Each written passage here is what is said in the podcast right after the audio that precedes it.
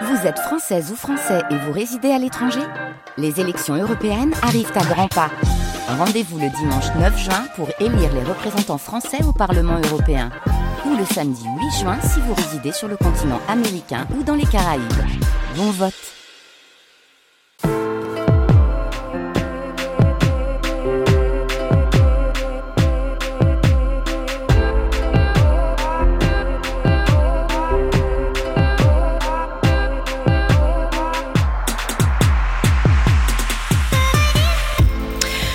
Bonjour à toutes et à tous. Bienvenue dans Culture Monde, le magazine d'actualité internationale de France Culture, à retrouver du lundi au vendredi de 11h à midi.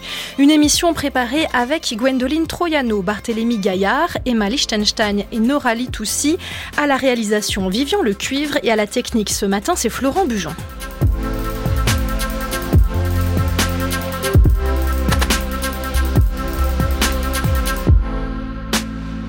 Cette semaine dans Culture Monde, on continue d'explorer l'onde de choc provoquée par les attaques du Hamas du 7 octobre et la riposte d'Israël à Gaza.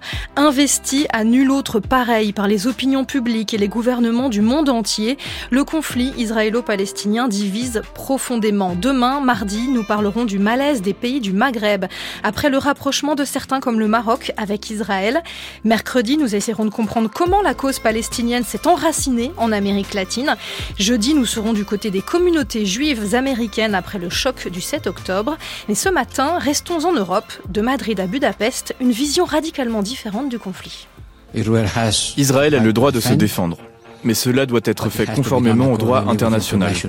Et certaines décisions vont à l'encontre du droit international. L'autorité palestinienne est notre partenaire. Nous ne traitons pas avec le Hamas, mais oui, nous soutenons l'autorité palestinienne et nous travaillons en collaboration avec elle. Je comprends tout à fait la volonté d'un cessez-le-feu dans cette terrible situation où des enfants innocents, des hommes, des femmes, des mères, des familles souffrent terriblement et meurent. Je comprends l'impulsion en faveur d'un cessez-le-feu. Mais les impulsions ne suffisent pas à aider les gens pour garantir réellement la sécurité et la paix.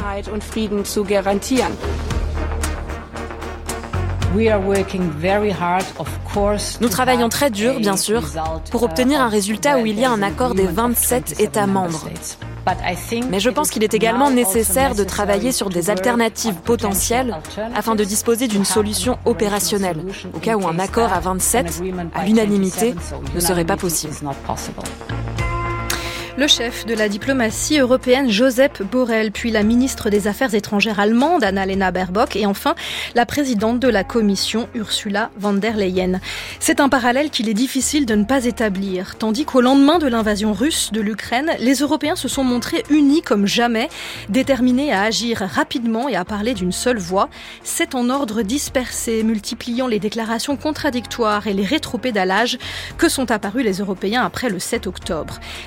Hamas qui ont fait 1140 victimes, puis l'offensive militaire d'Israël à Gaza qui a entraîné à ce jour, selon les chiffres fournis par le ministère de la Santé du Hamas, la mort de plus de 29 000 personnes ont rappelé à quel point les Européens étaient divisés sur la question du Proche-Orient.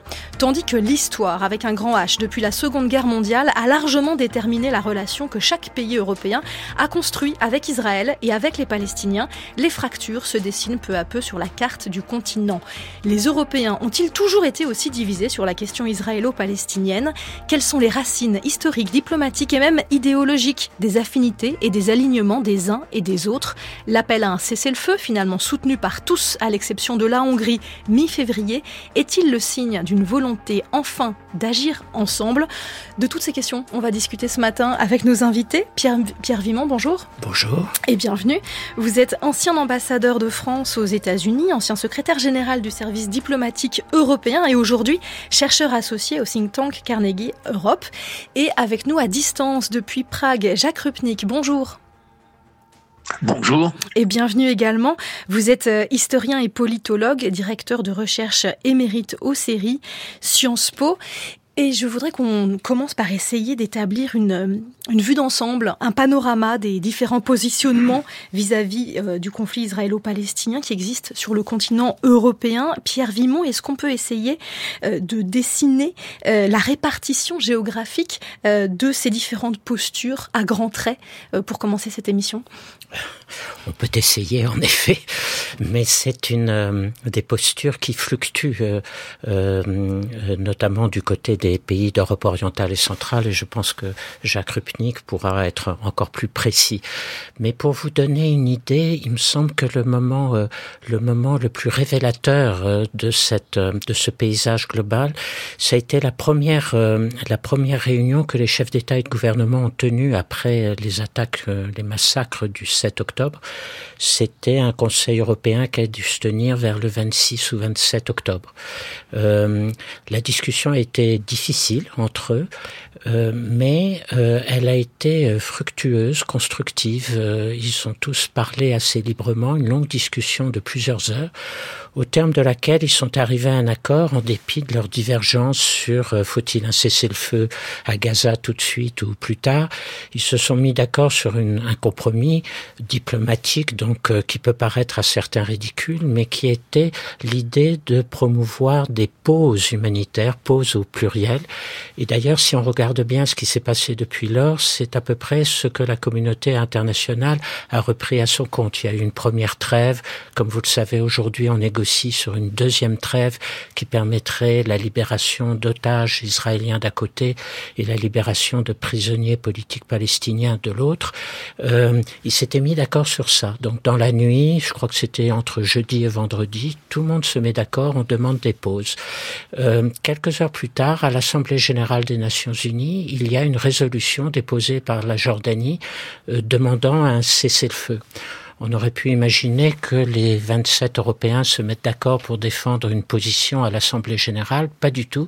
Ils se sont divisés en trois, comme généralement ils le font sur ces questions-là quand elles sont abordées dans des enceintes internationales. Trois, trois grandes tendances. Trois grandes tendances. Une majorité s'est abstenue, 15. Huit pays ont soutenu euh, euh, la position de la Jordanie demandant un cessez-le-feu. La France notamment, l'Espagne, l'Irlande, la Belgique, le Luxembourg, le Portugal, Malte, euh, la Slovénie, je crois, et quatre ont voté contre. La Hongrie, vous l'avez cité au début de, cette émission, l'Autriche, la République tchèque et euh, le quatrième, si je me trompe pas, la Croatie. Donc, euh, comme vous le voyez, plutôt des pays d'Europe orientale et centrale. Et donc, ce qui frappe, ce n'est pas que les Européens n'arrivent pas à se mettre d'accord dans des déclarations, c'est qu'ensuite, quand on passe à l'action, euh, chacun repart dans son coin et, euh, et mène sa politique euh, étrangère propre. Et au fond, c'est la grande différence par rapport au passé où peu à peu les Européens, en tout cas quand ils étaient 12 ou 15,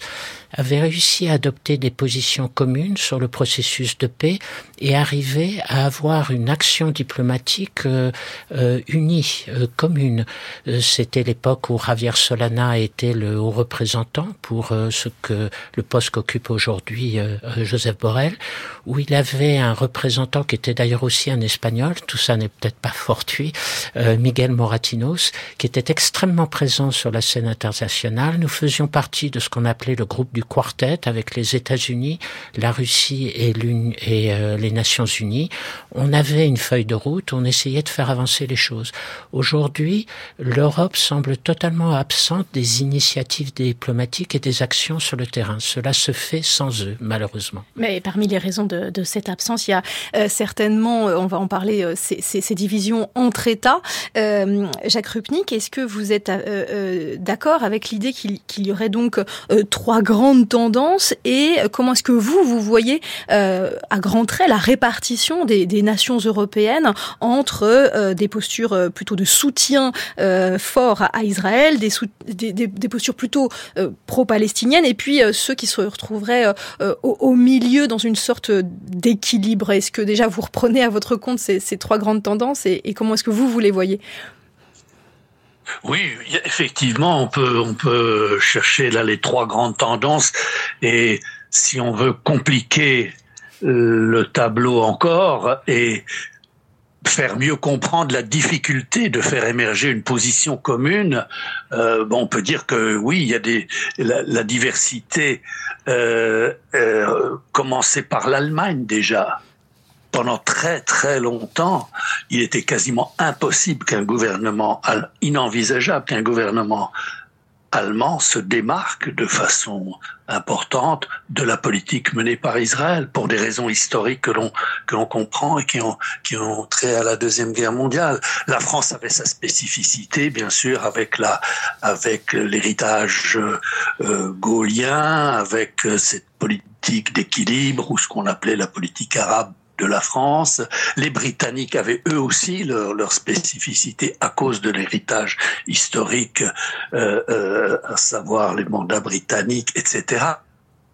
Je pourrais continuer comme ça. Les pays nordiques, la Suède, qui avait traditionnellement une, une politique étrangère qui déjà à l'époque de la guerre froide disait Est-Ouest, oui, c'est important, mais c'est pas la seule dimension des relations internationales. Il y a le Nord-Sud euh, euh, et il y avait toujours cet engagement euh, nordique pour euh, tout ce qui se passe au sud de, la Méditerranée et en particulier un intérêt pour pour pour la pour, pour la question palestinienne. Et je mentionne même pas les, les pays comme l'Espagne, Portugal ou la Grèce qui ont eu toujours euh, toujours une, euh, disons, été très attentif, euh, de la sympathie pour pour la cause palestinienne. Et donc vous avez, voilà, une très grande diversité. Et là-dessus arrive, dans une Europe élargie, donc à part depuis depuis 20 ans, les pays d'Europe centrale qui, eux, ont aussi leur spécificité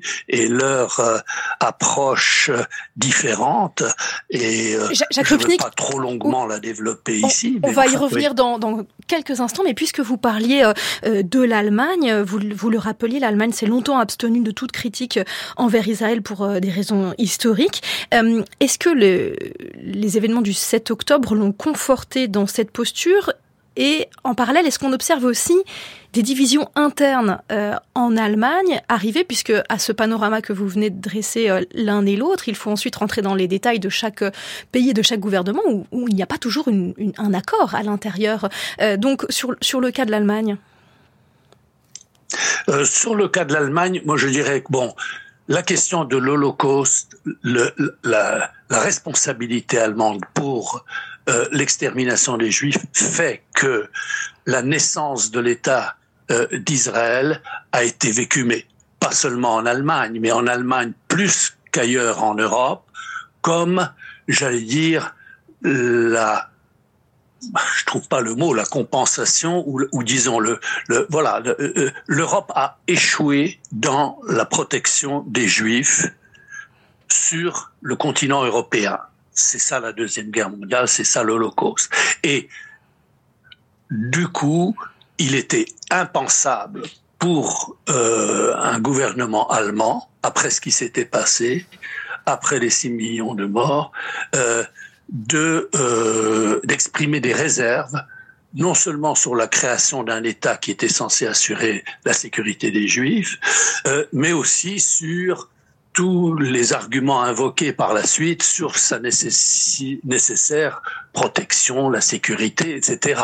Et on a vu que le discours sur la sécurité, justement, a évolué au fil des années et, euh, euh, euh et, et c'est là où les problèmes euh, devenaient sérieux. Mais donc, oui, il y avait cette spécificité allemande. Vous avez raison de dire que maintenant cela évolue, qu'il y a des nuances il y a des différences qui s'expriment. Et alors surtout, il y a un nouveau facteur qui est l'émergence de l'AFD. Et on a un parti qui est à la fois xénophobe, anti-immigré, mais qui aussi véhicule un, un, certain antisémitisme. Et donc la question de l'antisémitisme, dont on a parlé en France, par exemple, après le 7 octobre, et, et, euh, et c'est un phénomène qui s'est développé, euh, disons, ces dernières années, mais qui a eu une sorte de flambée après le, après le 7 octobre, eh bien en Allemagne aussi. Et soudain, ressurgit une question qui n'était euh, peut-être pas considérée comme importante jusqu'à une période récente. Donc oui, effectivement, il y a des facteurs internes et l'émergence de l'AFD et son discours à la fois xénophobe, anti-immigré, donc contre des immigrés souvent venus de pays arabes, mais aussi euh, véhiculant, euh, disons, une, un, un, discours antisémite.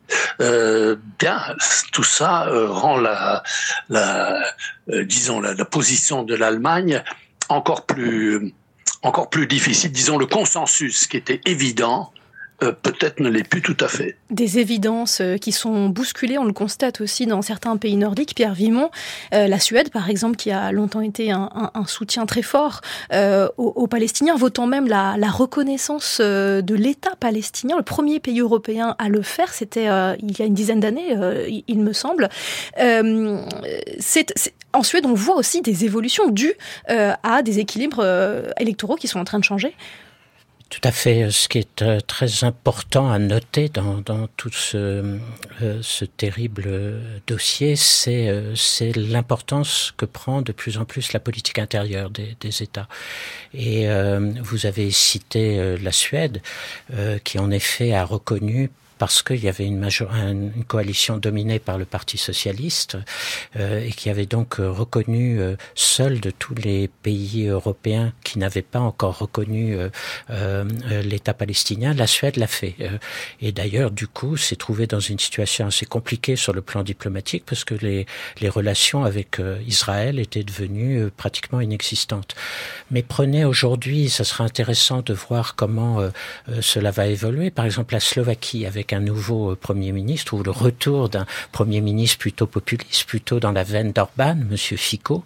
Euh, où est comment est-ce qu'il va positionner la Slovaquie dans les euh, euh, dans les prochains mois, puisque pour le moment ils ont plutôt tendance à s'abstenir, à regarder comment les choses évoluent, mais ce qu'ils vont passer dans le camp pro-israélien, ce sera ce sera assez intéressant à observer.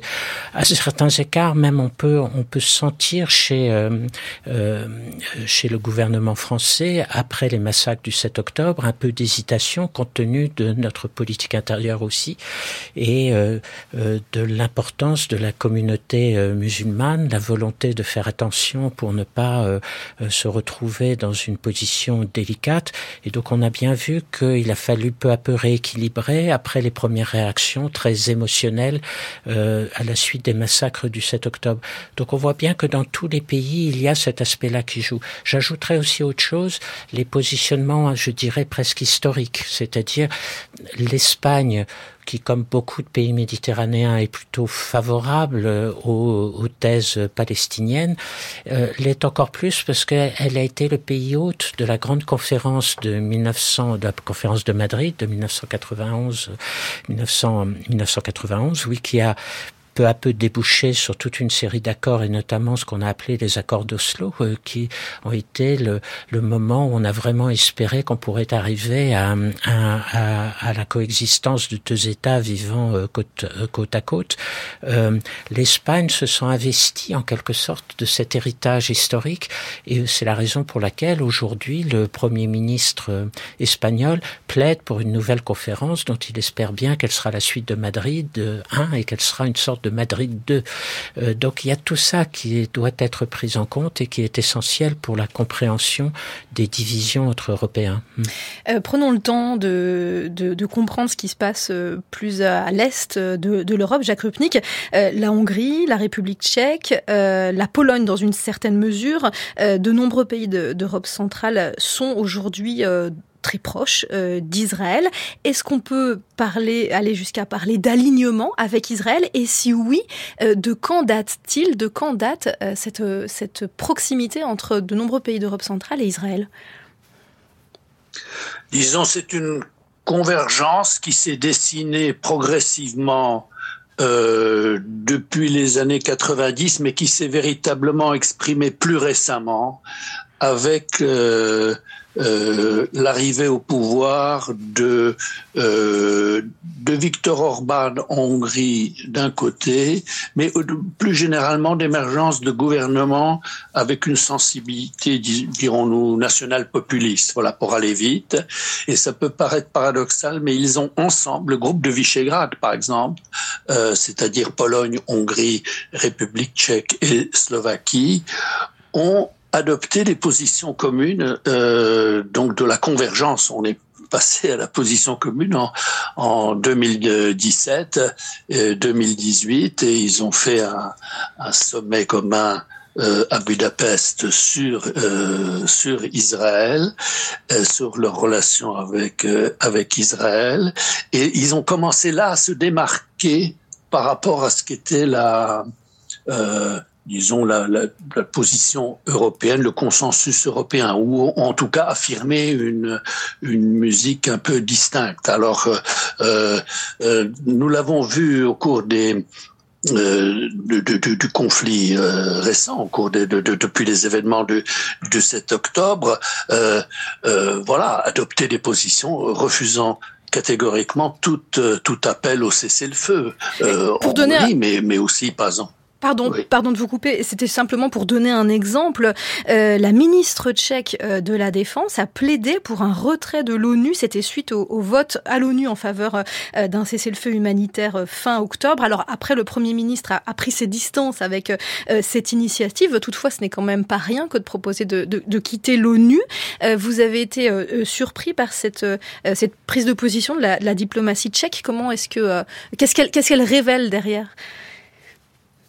Bah, euh, disons, bon, c'était le cas, euh, c'est un cas extrême, parce que même Israël ne cherche pas à quitter l'ONU. Alors c'est étrange que le gouvernement tchèque, voulant montrer son soutien à Israël, euh, se dise prêt à quitter euh, l'ONU. Donc ça c'est le cas extrême. Mais si on veut, si on veut comprendre, bon, il faut remonter peut-être un peu à l'histoire. Il y a la deuxième guerre mondiale et le fait que l'Holocauste, l'extermination des Juifs, ça a lieu en Europe centrale et orientale. C'est là qu'étaient les plus grandes communautés juives, c'est là que c'est. Donc il y a la deuxième guerre mondiale et parfois le sentiment, alors euh, qui n'est pas exprimé ouvertement, mais euh, voilà un sentiment de culpabilité latent. On n'a pas fait peut-être assez dans certains cas pour euh, pour sauver ces populations. Il y a euh, aussi le sentiment, alors là c'est partagé avec Israël, l'idée que les, nations d'Europe centrale, ils ont connu 1920, regardez pour les Hongrois, le grand, le grand traumatisme Trianon, Hein, c'est-à-dire les, les, traités de lendemain de la Première Guerre mondiale, la Hongrie privée des deux tiers de son territoire, un quart de sa euh, euh, un tiers de sa de sa population. 30, euh, 1938 Munich pour les Tchèques. 1945 Yalta. Le sentiment que euh, de la vulnérabilité de ces nations et de leurs États. Et donc il y a une sorte d'identification avec l'idée de, avec le, ce sentiment de vulnérabilité extrême d'Israël, et donc la question de sécurité devient numéro un. Donc, dès que la, question, dès que la sécurité d'Israël est invoquée, on euh, sent obligé de soutenir. Il y a eu aussi l'héritage de la période communiste. Pendant bon, l'Union soviétique avait soutenu la création d'Israël en 48, mais très vite a basculé dans le soutien aux, euh, pays arabes dans leur conflit avec euh, euh, euh avec Israël. Et tous les pays communistes, donc pendant 40 ans, ces pays ont eu comme politique étrangère officielle le soutien aux pays arabes contre Israël et la propagande du régime était constamment anti euh, anti-Israël, anti-sionisme, avec bien sûr des poussées antisémites ouvertes, comme en Pologne euh, en 1968 où on a encouragé les juifs polonais, ceux qui étaient encore en Pologne, à partir. Il y en avait plus énormément. Et euh, euh, bref, il y a cet héritage de la période communiste et donc la tentation, après la chute du communisme, ben, d'adopter la position inverse. Pendant 40 ans, le régime euh, euh, euh, ONI avait la position pro-arabe, je simplifie comme ça à l'extrême, eh bien on prend la, on prend la, la, la, la, position, la position inverse. Et puis un dernier facteur qui a joué, qui est, euh, j'appellerais ça pour aller vite, l'alignement euh, pro-américain. Puisqu'on considère que la sécurité de ces pays aujourd'hui est principalement garantie par les États-Unis, euh, eh bien, on est prêt à suivre la politique américaine sur d'autres sujets, pas seulement européens, mais par exemple le Moyen-Orient. On l'a vu au moment de la guerre en Irak, ils ont apporté leur soutien euh, à la politique américaine à ce moment-là, et c'est vrai aussi pour la politique américaine vis-à-vis -vis du conflit israélo-palestinien. Le, le, le, le soutien par exemple, c'était en 2017, si je ne me trompe, ou 2018, quand les États-Unis euh, sous Donald Trump ont décidé de déplacer la frontière, l'ambassade américaine de, de, de, de, de Tel Aviv à, Jérusalem. Euh, ça a été critiqué par euh, l'Union européenne, mais les pays d'Europe centrale ont soutenu. Et le groupe de Visegrad voulait même euh, euh, faire de même, déplacer les, les, pays du groupe de Visegrad, déplacer leur ambassade. Ils voulaient même faire un sommet du groupe de Visegrad avec Israël à Jérusalem, qui n'a pas eu lieu, ce sommet, parce qu'il y a eu entre-temps une controverse entre la Pologne et Israël à propos de l'histoire. Et je ne rentre pas là dans les détails, mais en gros, ça concernait la responsabilité ou la co-responsabilité polonaise dans ce qui s'est passé pendant la Deuxième Guerre mondiale, un ministre israélien disant que les Polonais avaient été biberonnés à l'antisémitisme, et ça, ça, ça, ça a complètement euh, rompu la dynamique précédente euh, engagée. Mais euh, euh voilà, c'est une illustration. L'alignement pro-américain, je crois, jouait là, mm. jouait là-dessus. Et euh, dans dans la phase actuelle, ben, bien entendu, cela rend difficile de trouver une position européenne euh, commune. oui, ils, accepteront le programme minimum. Vous l'avez dit, Jacques Rupnik, les, relations entre la Pologne et Israël sont, sont assez complexes. Celles entre la Hongrie et Israël, notamment, sont nettement meilleures. Au nom du gouvernement hongrois, j'ai précisé que nous reconnaissions le droit d'Israël à se défendre et nous espérons que d'autres conviendront de notre droit à le faire aussi. Je tiens également à vous remercier, Monsieur le Premier ministre, de défendre Israël dans les instances internationales. Vous l'avez fait maintes et maintes fois et nous apprécions votre position non seulement parce qu'elle prouve que vous êtes du côté d'Israël, mais aussi de celui de la vérité.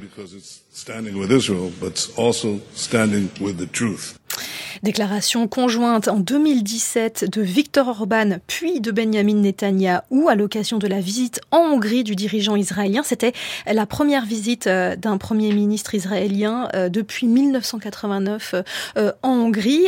Pierre Vimont, du côté de la diplomatie israélienne, justement, est-ce qu'on note une action particulièrement active ces dernières années pour renforcer les liens avec les pays d'Europe centrale et peut-être même depuis les premiers gouvernements Netanyahou, c'est-à-dire déjà dans les années 90 oh ben, Netanyahou a toujours été très très clair vis-à-vis de la de ce qui était pendant longtemps la la position euh, tracée par euh, l'Union européenne, hein, qui avait commencé euh, très il y a très longtemps avec la la déclaration de Venise en 1980, puis les l'idée du droit à l'autodétermination du peuple palestinien, la reconnaissance de l'OLP comme l'interlocuteur pour les négociations internationales, et toute cette position de l'Union l'Union européenne qui s'était construite euh, lentement, mais qui était devenue une sorte de corps de doctrine assez assez fort, avec notamment euh, euh, l'idée qu'il fallait aller vers la solution des deux États, comme je le disais tout à l'heure. cette ligne-là été contestée par Netanyahou dès qu'il est arrivé au pouvoir. En réalité, Netanyahou, depuis le début, a dit qu'il n'aimait pas cette idée de, de, deux États vivant côte à côte. Donc il a cherché à, à, se constituer des alliés à l'Union européenne pour porter une autre posture Dès lors qu'il a vu qu'il pouvait commencer à diviser les Européens, que notamment euh, après l'élargissement, il a commencé à percevoir chez les nouveaux membres euh, venus d'Europe orientale et centrale peut-être une plus grande sensibilité à l'égard des positions qu'il défendait, eh bien, il a commencé à essayer de jouer de la division entre les Européens et il a assez bien réussi de ce côté-là. Et, et, donc, euh, Jacques Rupnik qui faisait allusion, il y a même eu, si je me souviens bien, à l'époque où euh, la tension n'était pas revenue dans les relations entre la Pologne et, Israël, mais la Pologne a organisé une grande conférence internationale où, si je me souviens bien, même Donald Trump est venu, qui était, et où Netanyahou était là, qui était une, très clairement une conférence visant à, soutenir euh, les thèses défendues par Netanyahou. Et donc les autres Européens qui étaient invités là étaient très mal à l'aise, y compris la France. Ils sont venus, mais avec un niveau de représentation assez faible, mais les divisions étaient très très fortes. Je voudrais juste ajouter à, à, l'excellent historique et à tout ce qu'a dit Jacques Rupnik, peut-être un dernier élément, outre le fait qu'avec le retour de Trump au pouvoir à Washington, le dossier s'est tendu incontestablement parce que il n'y a pas eu simplement le transfert euh, euh, de, de l'ambassade à Jérusalem, il y a eu la reconnaissance de l'annexion du Golan par euh, par Israël, il y a eu aussi les accords d'Abraham qui étaient importants parce que c'était, comme vous le savez, le début d'une reconnaissance d'une de, de, de, la part d'États arabes qui avaient été jusqu'à l'époque hésitants, à la différence de l'Égypte et de la Jordanie, mais ça a été les Émirats, vous avez cité le Maroc. Et donc pour les Européens, c'est posé la question de savoir s'ils soutenaient cette initiative, s'ils soutenaient les accords d'Abraham qui en réalité passaient sous silence toute la question palestinienne. Et pour beaucoup d'Européens, c'était très très difficile. Et il y a eu un, débat extrêmement euh, compliqué entre Européens et à la fin une position européenne qui sur les accords d'Abraham était très ambiguë et très hésitante. Mais j'ajouterais à ça un autre élément au fond, il faut regarder cette affaire euh, du Moyen-Orient dans son contexte. Le Moyen-Orient, c'est l'un, l'une des composantes du voisinage euh, de l'Europe, la politique de voisinage dont on parle beaucoup, c'est-à-dire le Moyen-Orient, l'Afrique du Nord, mais également l'Europe de l'Est. Et pour beaucoup de ces, euh, de ces membres d'Europe orientale et centrale qui sont entrés dans l'Union européenne en 2004, il y a eu aussi un réel effort pour que la politique de voisinage voisinage européenne se rééquilibre vers l'Europe de l'Est et que du coup on parle un peu moins et qu'on fasse un peu moins d'efforts du côté du moyen, du Proche et du Moyen-Orient et de l'Afrique du Nord. Rééquilibrer les crédits qui étaient distribués à ces pays, euh, faire un réel effort vers des pays comme l'Ukraine, euh, la Géorgie, l'Arménie, l'Azerbaïdjan, ce qu'on a appelé le partenariat oriental. Et donc on le voyait bien dans toutes les réunions des ministres des Affaires étrangères que ces pays d'Europe orientale et centrale, leur priorité, c'était que vis-à-vis de cette politique du voisinage, la priorité devienne désormais l'Europe de l'Est et un peu moins les partenaires du Sud, comme on disait. C'était davantage en faveur de l'Est, un peu moins en faveur du Sud. Et cet élément-là a sans doute joué aussi dans les divisions de plus en plus fortes entre Européens. Jacques Rupnik, encore un, mot sur le, sur le cas de la Hongrie. Euh, euh, Orban et Netanyahou euh, ont, affiché à, plusieurs reprises leur, leur proximité. On, l'a entendu dans, dans, dans l'extrait sonore diffusé il y a quelques instants.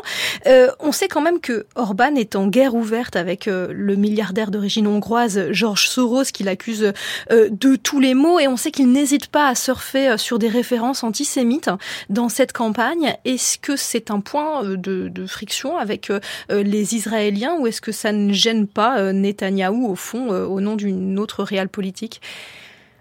Euh, ça ne gêne pas la, convergence, disons, la, proximité euh, Orban-Netanyahou est effectivement très intéressante. Vous savez que dans la euh, dernière campagne électorale, il y a deux ans, Bibi Netanyahou avait des affiches électorales où on voyait Netanyahou et à côté quatre leaders. Il y avait Trump, Bolsonaro, Orban et, devinez, Poutine.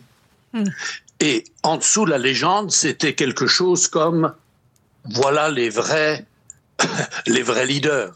Ça, c'est la Champions League. Ça, c'est ceux qui vraiment savent agir, décider, etc.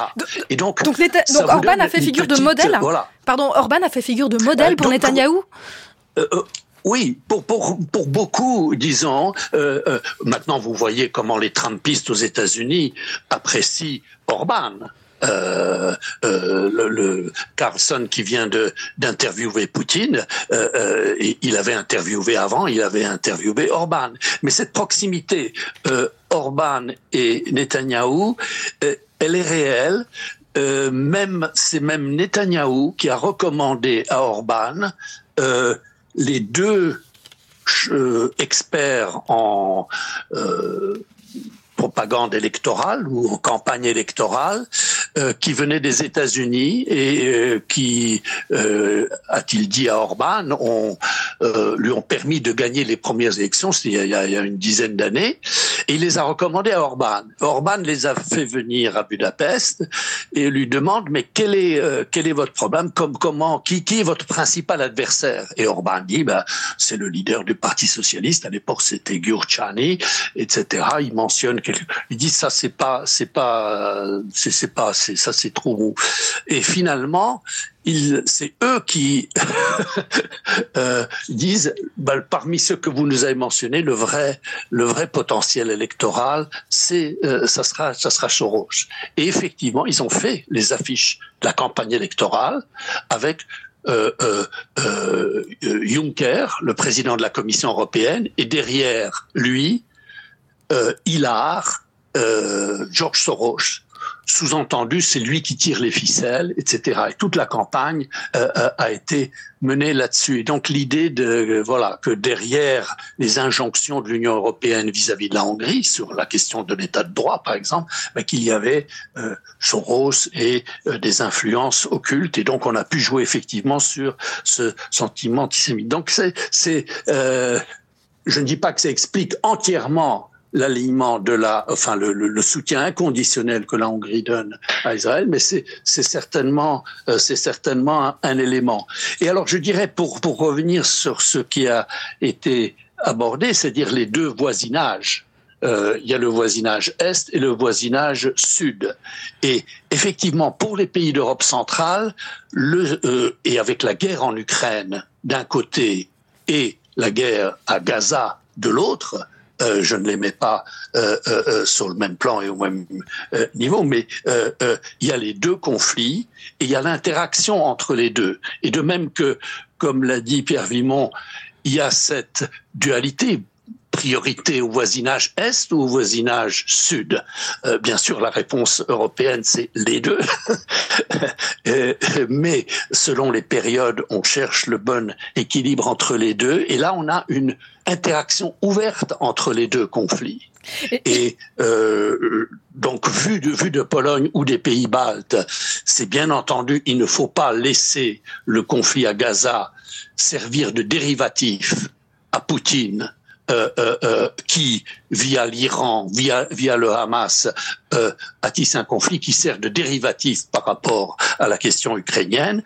Et vous avez euh, donc un, un un souci des Européens de l'Est de mettre l'accent, la priorité, pas seulement sur le voisinage Est, mais sur la guerre qui est menée à l'Est, c'est-à-dire en Ukraine. Le soutien à, l'Ukraine ne doit pas être en quelque sorte affaibli par les euh, division ou diversion, c'est pas exactement le mot qu'ils utiliseraient, euh, du euh, conflit moyen-oriental. On voit bien les, répercussions entre, entre ces deux grands conflits ouverts euh, actuels. Il nous reste quelques instants. Je voudrais qu'on dise un mot du plan de paix qui a été proposé par Joseph Borrell, donc le chef de la diplomatie européenne. Un plan de paix en dix points qui prévoit la reconnaissance à terme d'un État palestinien et la normalisation des relations entre Israël et l'ensemble des pays arabes. Est-ce qu'il y a consensus européen sur ces deux grands points à l'intérieur de ce, plan et finalement, euh, quelle est l'ambition de ce nouveau plan, euh, Pierre Vimon?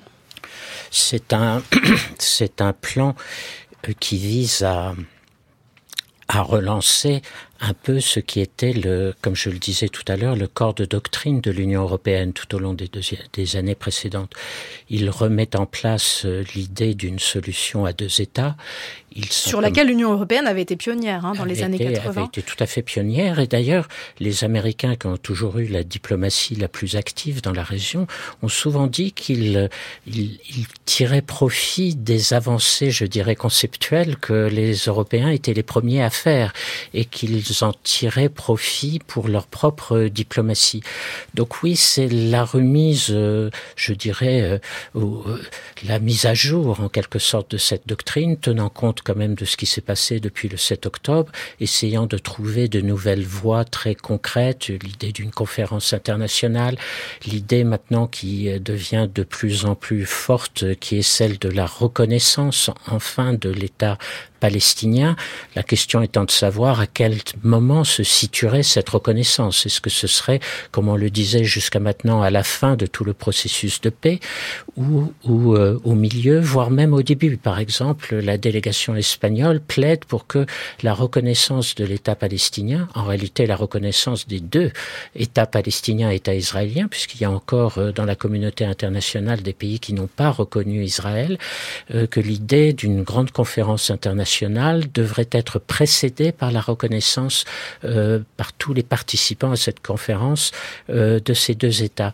Donc c'est ça un peu ces idées qui tournent autour de la table que Borrell a mis sur la table, mais qui n'ont pas encore recueilli définitivement l'accord des 27. Et on voit bien que l'un des problèmes, c'est que faute de pouvoir se mettre d'accord sur ce qu'il faudrait faire maintenant, on essaie de se mettre d'accord sur le jour d'après, mais reste que comment arrêter actuellement ce qui se passe à Gaza est beaucoup, beaucoup plus compliqué pour avoir un accord à 27.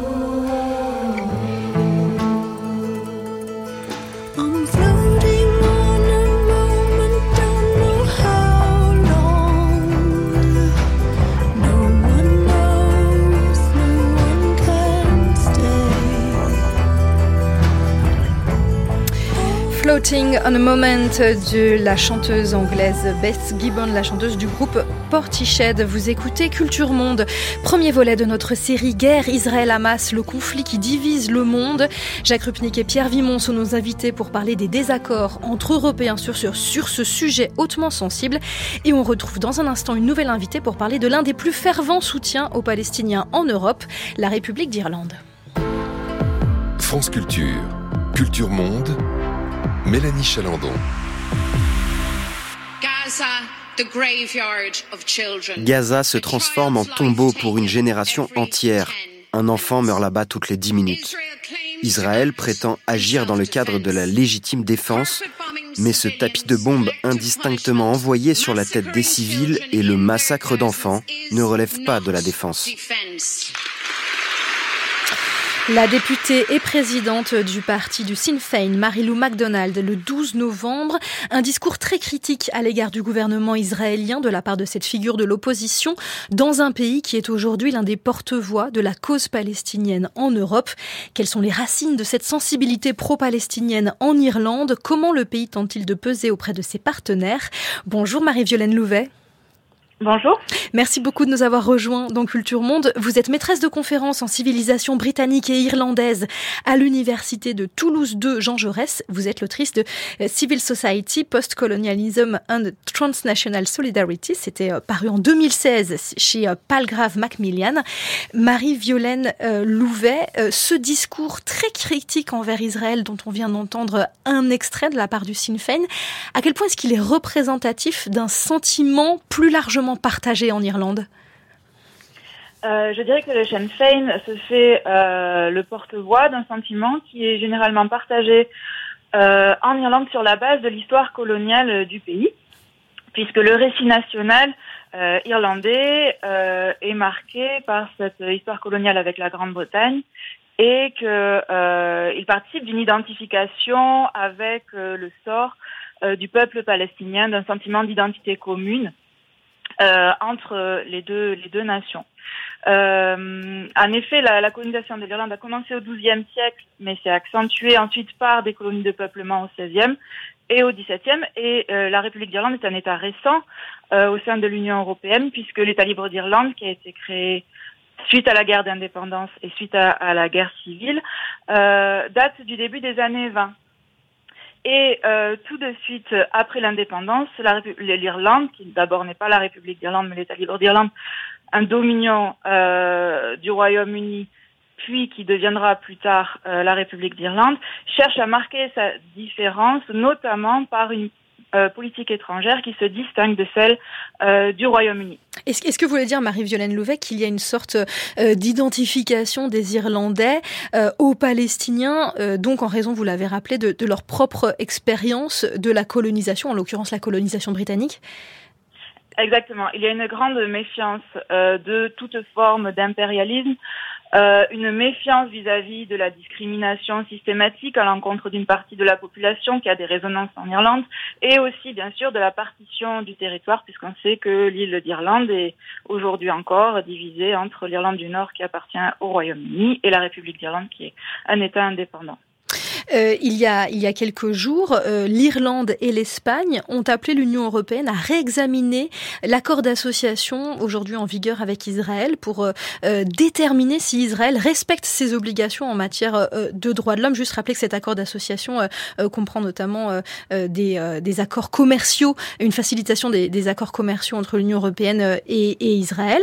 est-ce que, est-ce que cette proposition a des chances de peser sur le reste de l'Europe? Et comment est-ce que globalement euh, la diplomatie irlandaise est à la manœuvre euh, depuis quatre mois euh, pour peser dans une, dans, sur, sur la diplomatie européenne? Oui, cette lettre à la Commission européenne a été la concrétisation de diverses annonces du gouvernement irlandais euh, notamment concernant le fait qu'il rejoindrait peut-être euh, la Cour internationale de justice euh, qui avait été sollicitée par l'Afrique du Sud. aussi, ils ont annoncé récemment le don de 20 millions d'euros à, à l'UNRWA, l'Office des Nations Unies pour les réfugiés de Palestine dans le Proche-Orient. Donc on voit qu'ils essaient de peser sur l'Union européenne, donc que l'Irlande a rejoint euh, dans les années 70. Euh, maintenant, est-ce qu'ils euh, ils ont une chance d'avoir une influence? Euh, Certainement, puisqu'ils vont se, se faire euh, le porte-voix en cherchant des alliés, notamment l'Espagne. Donc, effectivement, je pense que leur action peut contribuer euh, à, en tout cas, euh, prendre à contre-pied euh, le soutien à Israël qui a été affirmé par certains autres membres de l'Union européenne, comme il a été expliqué par les, les, invités de, de l'émission. Et du coup, oui, pardon. Non, j'avais juste souligné le fait que ce positionnement du, du, du gouvernement euh, irlandais actuel, qui est un gouvernement de centre droit, mené par une coalition, coalition entre deux partis de centre droit, euh, Fine Gael et Fine Foyle, n'est pas récent, mais s'inscrit dans, dans la continuité par rapport euh, à un positionnement qui a été pris depuis la fin des années 1960 suite à la guerre des six jours puisqu'en 1980 aussi, par exemple, l'Irlande est le premier pays de l'Union euh, européenne à reconnaître l'Organisation de libération de, la Palestine comme euh, le représentant légitime du peuple palestinien. Donc on voit que euh, les, actions qui sont menées actuellement par ce gouvernement s'inscrivent dans cette sensibilité particulière à la cause palestinienne en Irlande due à cette histoire coloniale. Et du côté de la société civile, Marie-Violaine Louvet, comment se manifeste le soutien aux Palestiniens et qui sont qui sont les acteurs, qui sont les, relais de la cause euh, Alors on assiste à une forte euh, mobilisation de la société civile qui euh, aiguillonne en fait le gouvernement pour chercher à, l'influencer de la manière la, la, plus forte possible. cette, cette action donc consiste à organiser des marches qui ont lieu environ tous les 15 jours à Dublin, mais aussi dans d'autres villes plus petites telles que Cork, Galway, Kilkenny. Euh, il y a deux associations en particulier qui sont euh, très actives, la campagne de solidarité Irlande-Palestine et le mouvement anti-guerre. Et ce sont deux actions qui euh, ont été très actives à partir notamment de la seconde intifada au début des années 2000. Et suite à cette seconde intifada, il y avait eu cet appel de la société civile palestinienne en 2005 au boycott d'Israël, donc le, ce qu'on appelle le BDS, cette politique de boycott, désinvestissement, sanctions. Et euh, cet appel au boycott a été euh, très suivi en Irlande, euh, pas de manière euh, uniquement anecdotique. On peut signer par, souligner par exemple le, le, vote par la Fédération nationale des syndicats irlandais en 2007 du boycott d'Israël, mais aussi de la plus grande association nationale d'artistes qui est sponsorisée par l'État la même année. Et puis par des grandes villes comme Dublin, par exemple, le conseil municipal de Dublin a voté le boycott. Et euh, s'ajoute à cela des actions dans le monde culturel. Euh, on voit des écrivains à succès comme Paul Lynch, par exemple, qui a reçu le Booker Prize pour son ouvrage récent, Le Prophète. Euh, ou Sally Rooney qui participe à des lectures en soutien de la Palestine. Sally Rooney a refusé, par exemple, en 2021, la traduction en hébreu d'un de ses ouvrages. Et cet appel est aussi relié dans le monde du sport. Euh, on a vu récemment les basketteuses euh, euh, dans les qualifications pour l'Euro refuser de serrer la main des joueuses israéliennes qui les avaient accusées d'antisémitisme. il y a aussi des actions des corporations professionnelles, des avocats, des journalistes. Donc il y a, il y a un dynamisme fort de la société civile qui vient en fait nourrir cette, ce positionnement euh, au niveau de, de l'État et l'influence que tente d'avoir l'Irlande au sein d'institutions internationales comme l'Union européenne ou l'ONU. Est-ce que au cœur de cette dynamique dont on entend qu'elle fait consensus euh, au sein entre les différents partis sur la scène politique et qu'il y a un mouvement très dynamique dans la société civile, est-ce qu'on entend aussi des voix euh, pour défendre Israël et aussi pour dénoncer les attaques terroristes qui ont été commises par le, le Hamas le 7 octobre? Eh bien peu, euh, mais principalement euh, du coup en Irlande du Nord.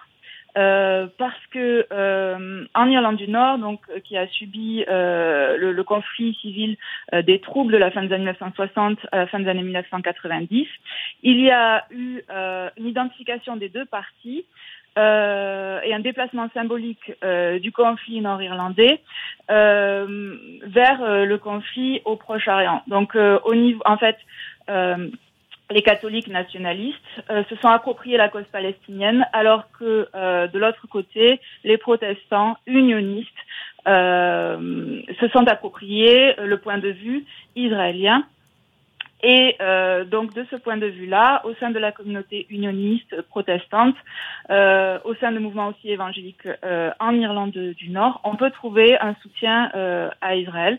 Euh, dans la République d'Irlande, euh, ces voix seront minoritaires, portées principalement par des nouveaux mouvements chrétiens, influencés notamment par les États-Unis.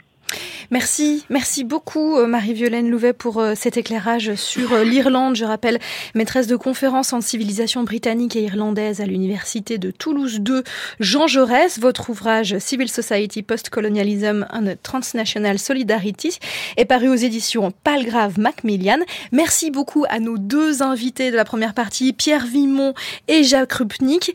Et dans un instant, c'est la revue de presse internationale de la rédaction.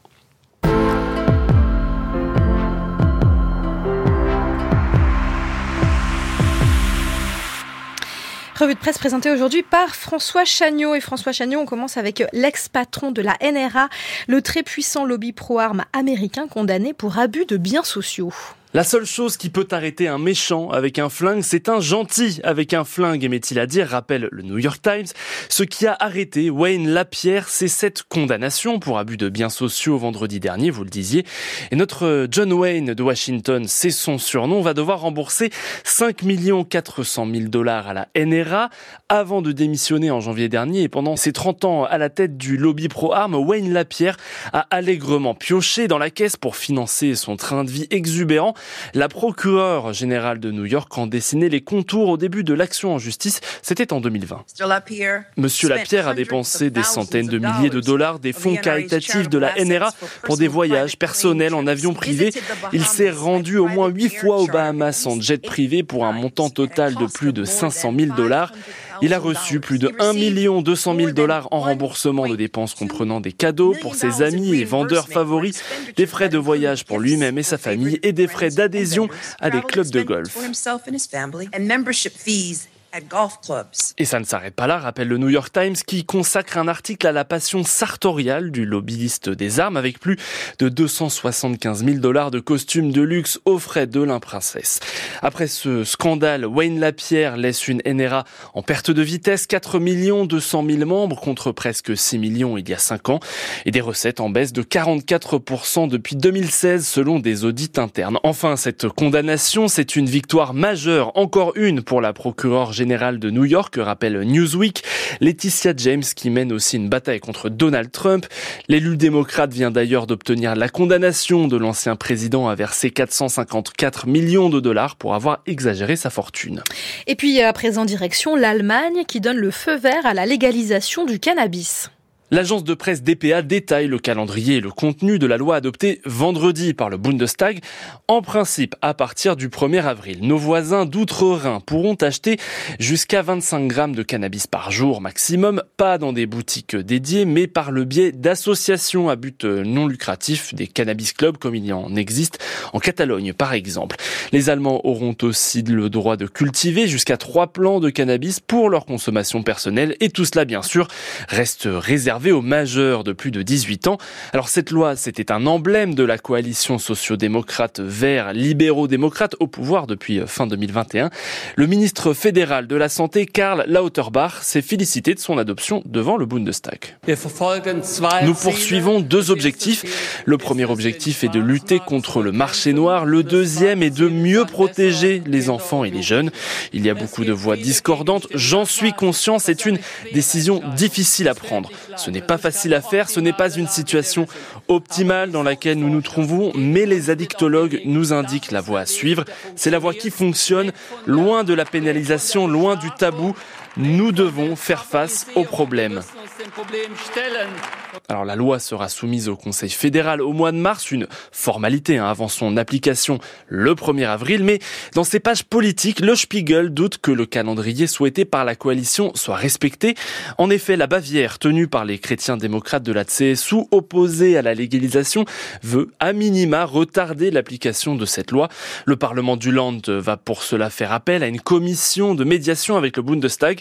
Et quoi qu'il en soit, nous sommes déterminés à prendre position contre la consommation dangereuse de cannabis si la loi entre en vigueur, a prévenu la ministre de la Santé du Land de Bavière. Et enfin, dans l'édition colombienne d'El País, cette question, Monsieur, pourquoi avez-vous tué ma mère? Elle est posée sur une feuille de papier rose par une orpheline à un détenu, un guérillero des FARC. Le quotidien hispanophone s'intéresse à la place des enfants dans la justice restaurative, un processus qui, par le dialogue, cherche à exorciser la souffrance des victimes et mettre fin au cycle de la violence. Depuis 2022, en Colombie, des dizaines d'enfants et d'adolescents ont échangé avec des FARC condamnés par la juridiction spéciale pour la paix. Rien ne brise les barrières comme la communication contenue dans ces lettres, assure un expert en mémoire et réconciliation interrogé par El País à cette petite fille qui lui demande pourquoi il a tué sa mère. L'assassin répond Je ne savais pas qu'il y avait des gens qui l'aimaient autant et à qui elle allait manquer. Pardonne-moi. Merci beaucoup François Chagnot. Euh, on vous retrouve demain pour la revue de presse dans la matinale de Guillaume Erner.